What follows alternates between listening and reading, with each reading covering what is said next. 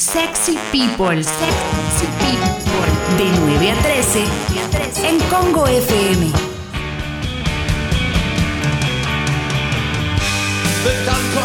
Vamos, Leo, todavía llegó el polideportivo. Desmuteate, Leo, vamos. Botame el microfonito, Leo. Me mata porque sabemos que Leo está hablando y está muteado. Impresionante. No, ¿sabes qué me pasa? Te voy a confesar algo. Tengo, ¿sabes? Me di cuenta cuál es el problema. Tengo dos lugares, uno que es como la llamada y otro que es eh, directamente el programa. Y uno lo tengo desmuteado y el otro muteado. Entonces me pienso que estoy y no estoy. Muy Claro. fuerte lo que está ocurriendo, ¿eh? de verdad, muy fuerte, muy fuerte, impresionante. Bueno, eh, la verdad es que eh, estamos muy contentos de estar acá. Vamos a empezar con, con algunas noticias impactantes. Eh, primero, bueno, lo de Djokovic está comentado. Lo segundo, lo, lo- lo importante para hoy, obviamente, imperdible, empezar a ver eh, la serie eh, que, o el documental de Netflix que va a tener en asociación con ESPN la presencia de Michael Jordan. ¿eh? Y que tanta polémica trajo en la previa, por lo menos a que la gente no, no crea cosas malas de él. Eso es lo que dijo, ¿no? Sí. Con respecto a cómo, a cómo ha sido su vida deportiva, cómo lo llevó, cómo lo tuvo y de qué forma él se comportaba dentro de un vestuario para con, con sus compañeros, donde era el líder, más allá de ser el mejor jugador de la historia. Así que va a estar buena, ya está disponible. Aquellos que lo quieren ver lo pueden, eh, lo pueden observar. Si yo te digo el club más poderoso de Inglaterra, de la Premier, ¿vos qué me decís? Hoy es el City. El Hoy es el City. Perfecto. Después andará por ahí, el, a ver, el Chelsea que tiene a Roman Abramovich. El Eh, United por empezás a- historia, eh, el Liverpool. Empezás a recorrer nombres y te empezás a dar cuenta que hay, claro, están lleno de, de gente que pone guita y que se hace dueña de los clubes, más allá después de lo que son cada uno como institución. Bueno, eh, parece que eso se termina porque el Newcastle está a punto de cerrar un acuerdo con el, eh, el fondo, es un fondo público de Arabia de inversión que tiene nada más que 368 mil millones de dólares. Ah, bueno. Y se haría cargo del Newcastle. Bueno, para, para pagar los sueldos le alcanza. Imagínate que eh, los que manejan al City tienen 28 mil millones de dólares y uno pensaba que no había nadie más que tuviese, aparte de lo que conocemos, ¿no? El de Amazon, aquel gay, Bill Gates o lo que fuese, digamos, Sí. como tipo, bueno, acá estamos hablando de 368 mil millones de dólares. O que sea que el año que sí. viene va a ser. eh, van a Mirá. comprarse todo. Sí, ahí empieza, se, eh, podés ver en varios medios cómo es el desarrollo de los clubes por inversión y por capacidad deportiva también. Porque, por ejemplo, me- eh, vos ves que en esta temporada en la Premier, uno de los clubes que menos poderío tiene desde lo económico, le va bastante bien y viene del ascenso, que es el Sheffield.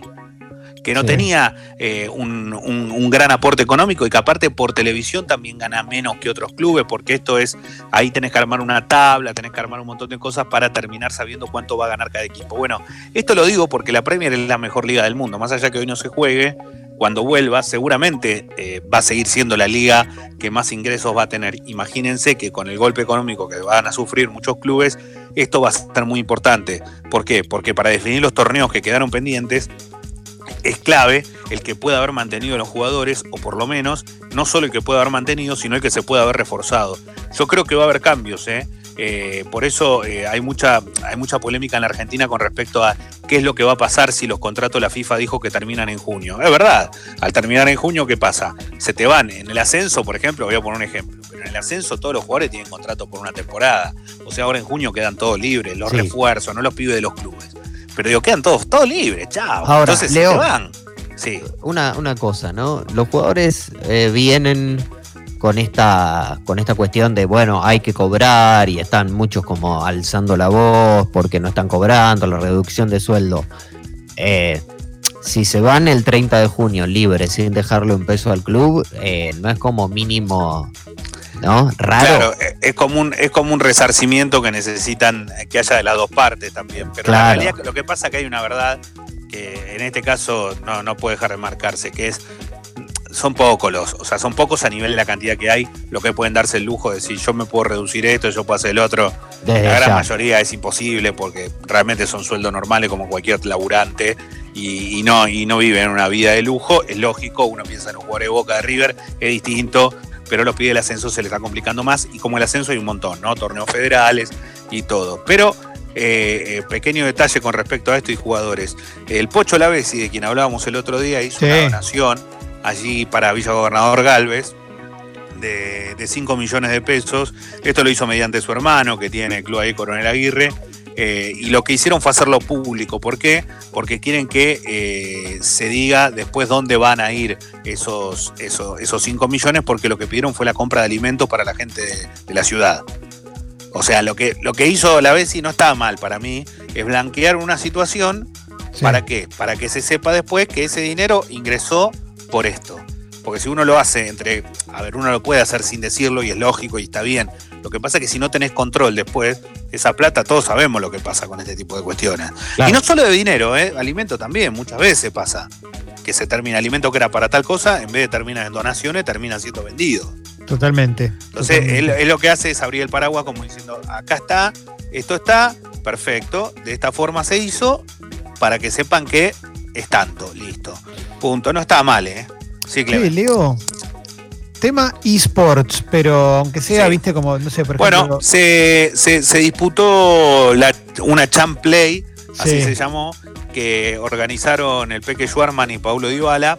Eh, uno tenista, el otro futbolista, pero lo que hicieron fue juntar a buenas estrellas del deporte en general, no solo de nivel local, sino también de nivel internacional, porque hay uno que se juega acá, eh, del lado sudamericano, y hay otro que se juega en Europa.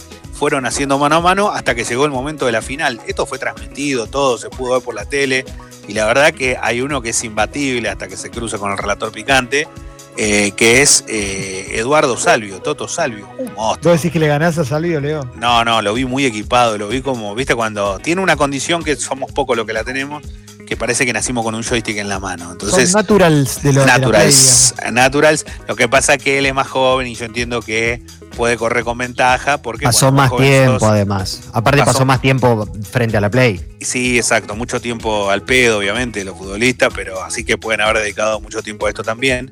Hay que decir que eh, está muy bien equipado. Eh, no, realmente no vi el partido con, con Schwarzman, que fue el de la final, porque Peque llegó a la final, perdió 1 a 0, ganó Toto Salvio, y del lado de Europa ganó James Rodríguez de los jugadores que estaban jugando para, para, para los Entonces, bueno, después seguramente capaz en algún momento se crucen. Y ¿No le ganó a Agüero James? Me parece que sí, ganó a Agüero un sí, sí, sí, Agüero caliente, tiró el joystick, siempre así, este gol no va. Esta no se pidió un offside que no valía.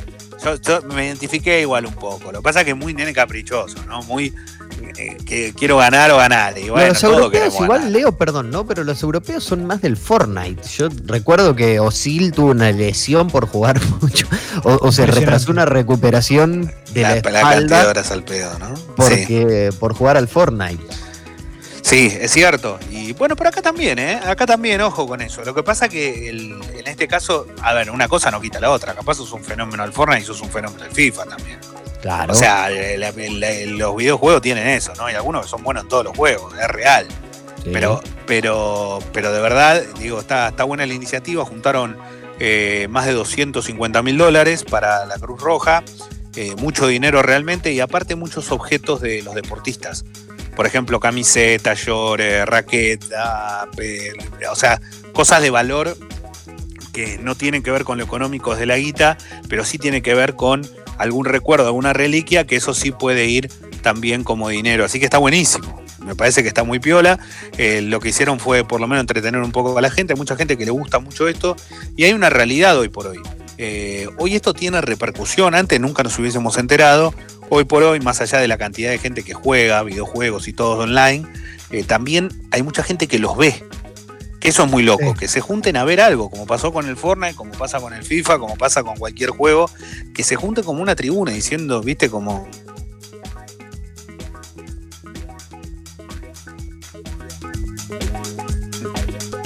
Totalmente.